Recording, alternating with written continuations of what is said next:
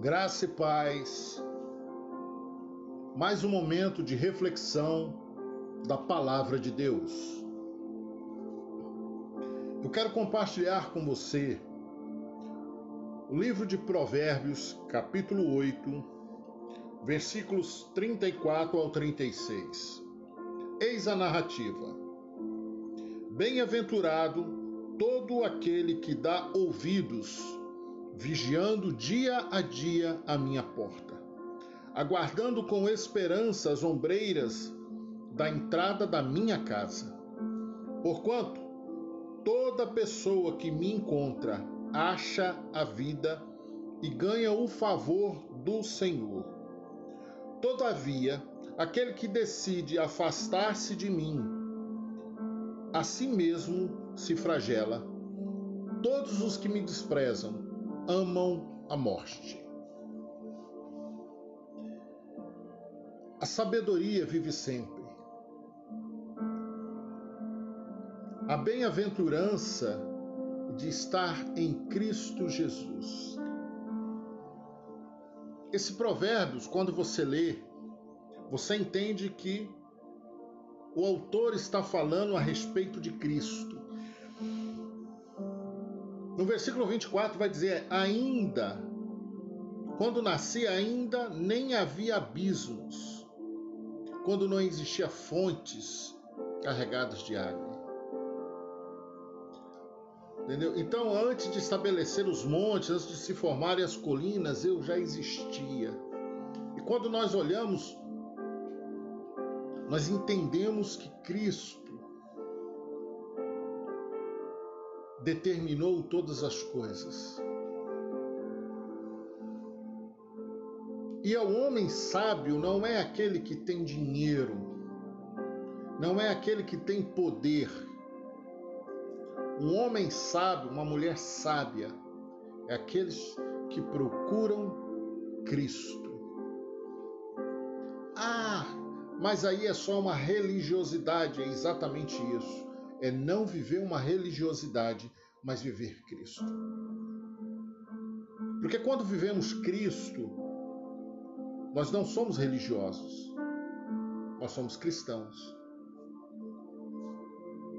Quando nós somos religiosos, nós não vivemos Cristo, nós vivemos uma religião. Nós defendemos uma religião, nós acreditamos que a nossa religião é melhor do que a do outro. Mas por quê? Porque não nos aprofundamos na palavra de Deus. E aí o que Cristo nos diz é: bem-aventurado todo aquele que me dá ouvidos.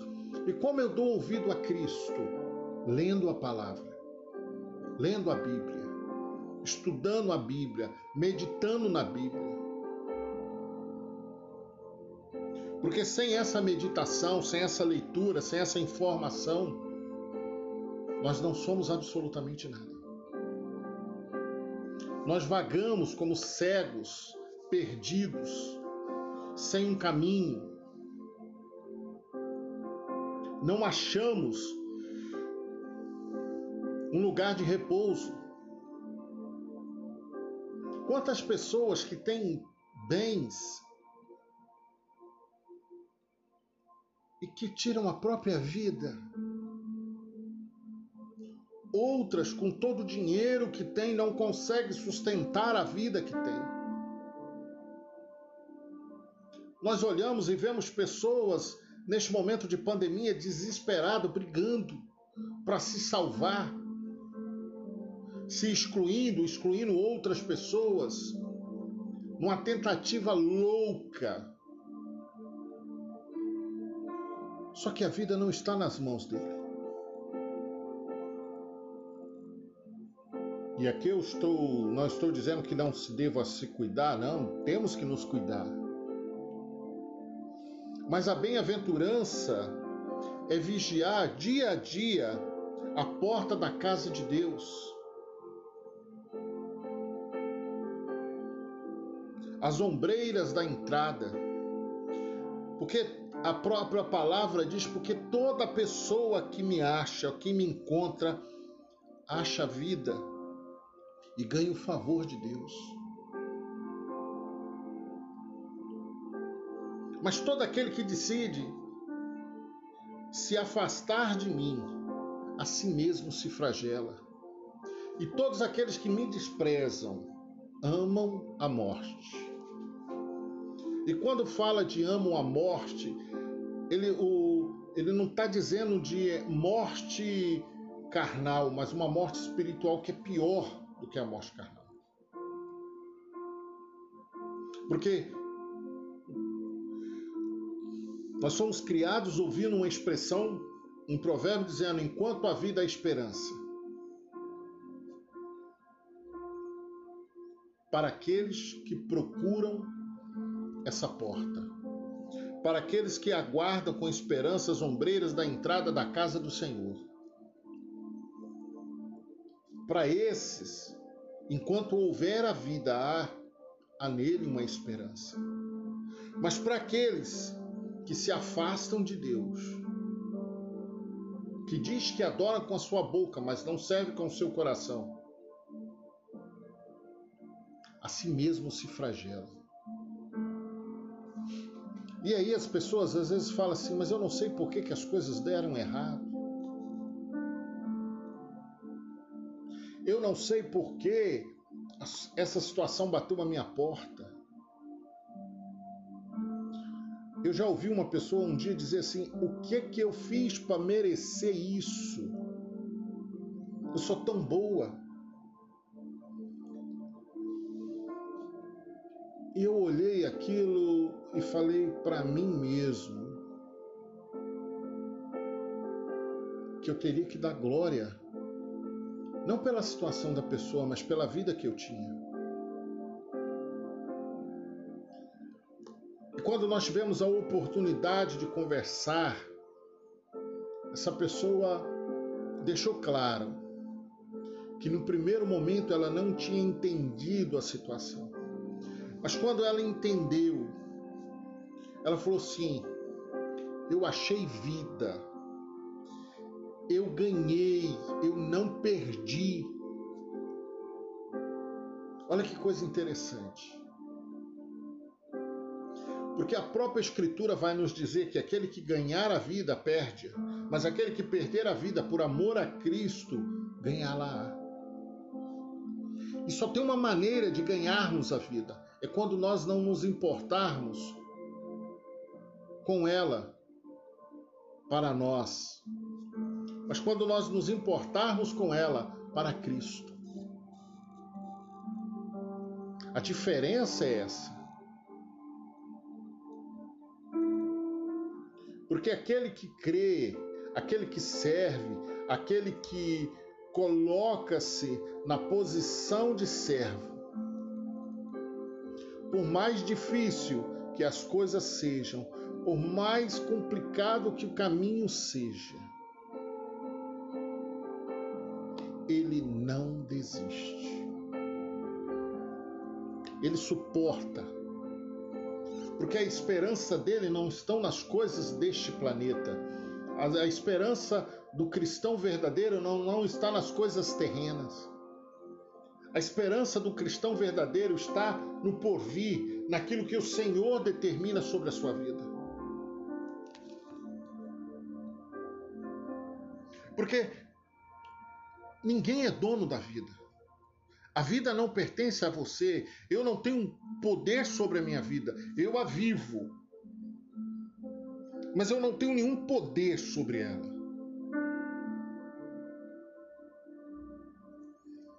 Porquanto toda pessoa que encontra acha a vida e ganha o favor de Deus.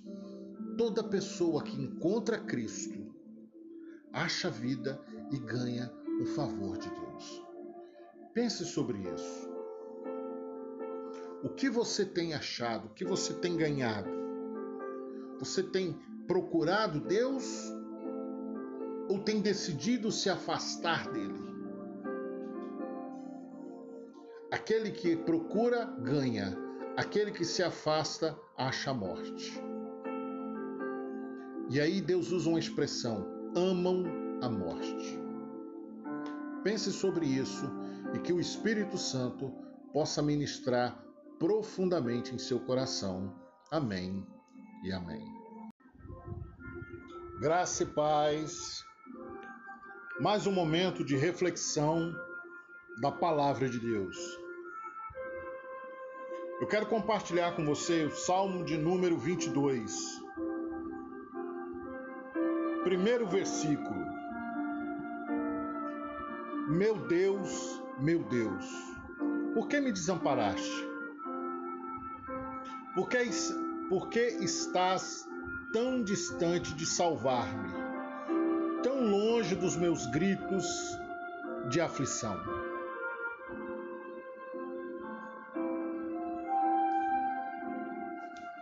Davi, quando ele fez esse salmo, ele fez um salmo profético.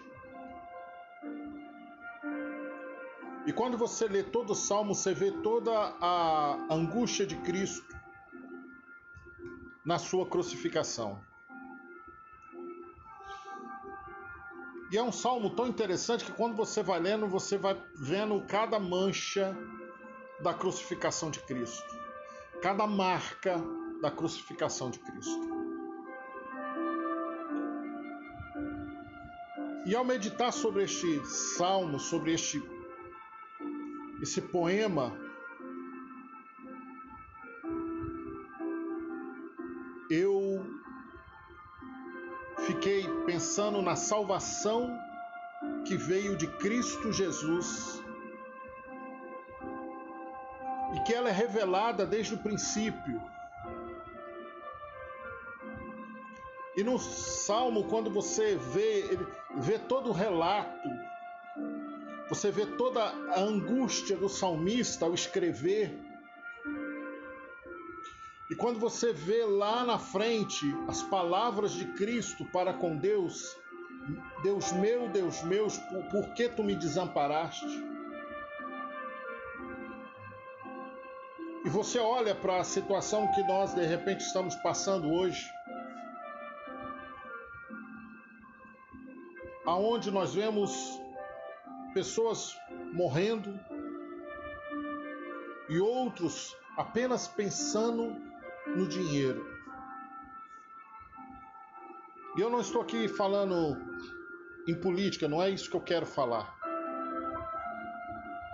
Mas o interessante é que nesse salmo ele diz: Quanto a mim, sou verme, e não mais um homem, motivo de zombaria do povo, humilhado e desprezado pela humanidade. O que mais vemos nos dias atuais é a nossa fé ser afrontada. Que mais vemos nos dias atuais são pessoas que se colocam numa posição para afrontar a sua fé, a minha fé. E o mais interessante é que nós temos que agir com misericórdia. Porque no lugar do louco ser eu, louco são eles, que não compreendem a necessidade, que não compreendem que fator maravilhoso foi Cristo na cruz. O sofrimento de Cristo nos deu a liberdade. Olha que coisa interessante, a crucificação de Cristo trouxe ao ser humano o direito de ir e vir. Sabe por quê? Quando aquele véu no templo se rasga e eu comecei a ter a liberdade de falar diretamente com Deus e Deus responder diretamente a mim.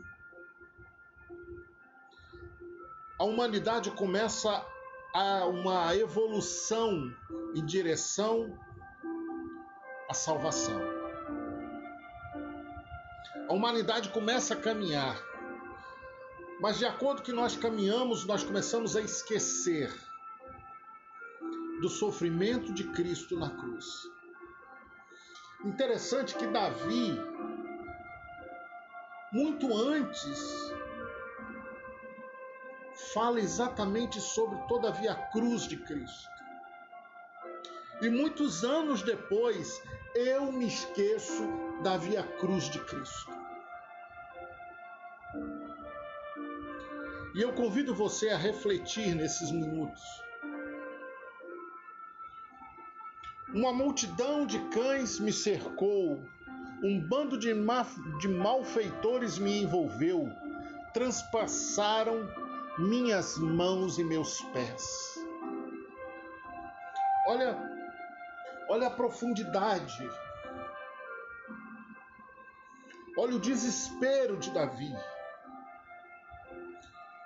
E eu sei que neste momento muitas famílias estão passando exatamente por isso, por desespero, porque a morte bateu à sua porta. O seu ente querido está no hospital. Só que quando a gente vai olhar esse ante, esse querido nosso, ele é apenas um número, não é estatística. Mas quando nós olhamos para Cristo, eu sei que o meu Cristo sabe o meu nome e sabe o meu endereço. Eu sei que eu não estou livre da morte. A morte faz parte da nossa vida. Mas eu te convido a refletir sobre viver em Cristo e morrer em Cristo. Viver sem Cristo e morrer sem Cristo. Porque não adianta eu falar que eu vivo em Cristo e não vivo. Não adianta eu morrer achando que eu estava em Cristo e morrer sem Cristo. Eu tenho que olhar exatamente profundamente por tudo isso que Jesus passou. E trazer para os dias que eu estou vivendo. Que vida que eu estou levando? Qual o caminho que eu tenho escolhido? O caminho da cruz ou o caminho da perdição?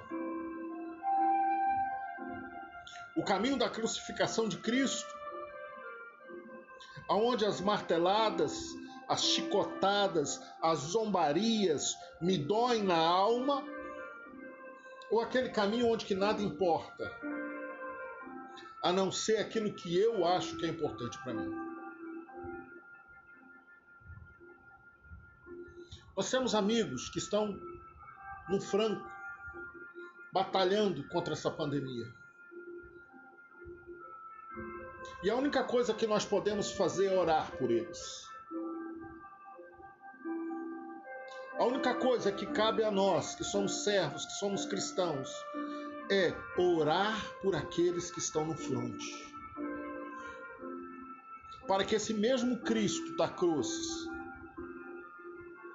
com seu sangue invertido, possa estar lá naquele franco junto com eles.